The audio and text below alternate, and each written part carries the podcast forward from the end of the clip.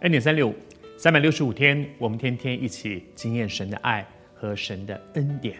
我们真的很需要在每一天可以这样真实的经验，神是爱我的，神的恩典始终与我同在。也许你也正在面对你生命当中的生命里面的低谷。我觉得人生的路上啊，人难免都会碰到许许多多的高山低谷。可是最可怕的一件事情叫做前途未卜，你不知道情况会怎么样。啊、年轻的时候当兵哈，在在服兵役的时候。因为每个每个男生在我所在的，我在台湾长大，在这个地方二十岁，大家都得去当兵。在当兵的时候，我觉得最 最让我不安的一件事情是什么？就常常逼集合，然后然后大家都能集合，然后呢，好，部队往前走，去哪里？不知道，他不会告诉你的，那都在指指挥官的心中。可是我们这些小兵呢，只能叫我们干嘛就干嘛，一个口令，一个动作。我我是一个什么事情都要做安排、做计划，所以我喜欢雅各，因为我觉得我很像雅各，那喜欢靠自己聪明，说我要我要这样布局那样布局。可是我最害怕的事情就是搞不清楚状况，接下去到底要怎么样？接下去是是上往上还是往下？接下去是要上战场还是接下去要移防？不知道。当你不知道下一步是什么，而你必须一步步往前走，那个感觉真可怕，好像在黑夜里面爬山。你有在半夜走山路吗？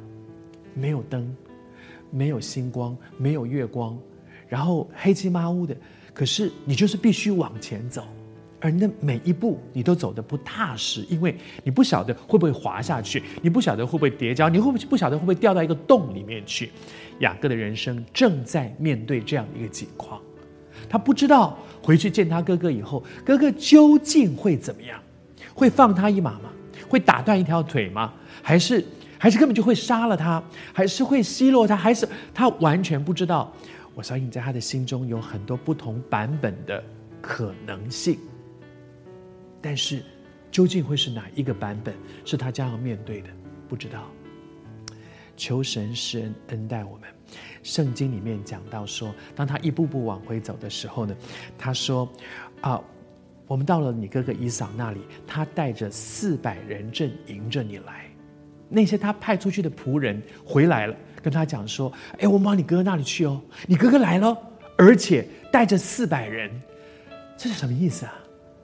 来迎接我吗？迎接我干嘛要带四百人呢、带四百人，这个阵仗显然是要来打仗的，是不是啊？是要来打架的吗？是要来抓我的吗？谢谢主，雅各正在一个极深生命的惧怕里面，但是谢谢主，在爱里没有惧怕。圣经上说，神就是爱。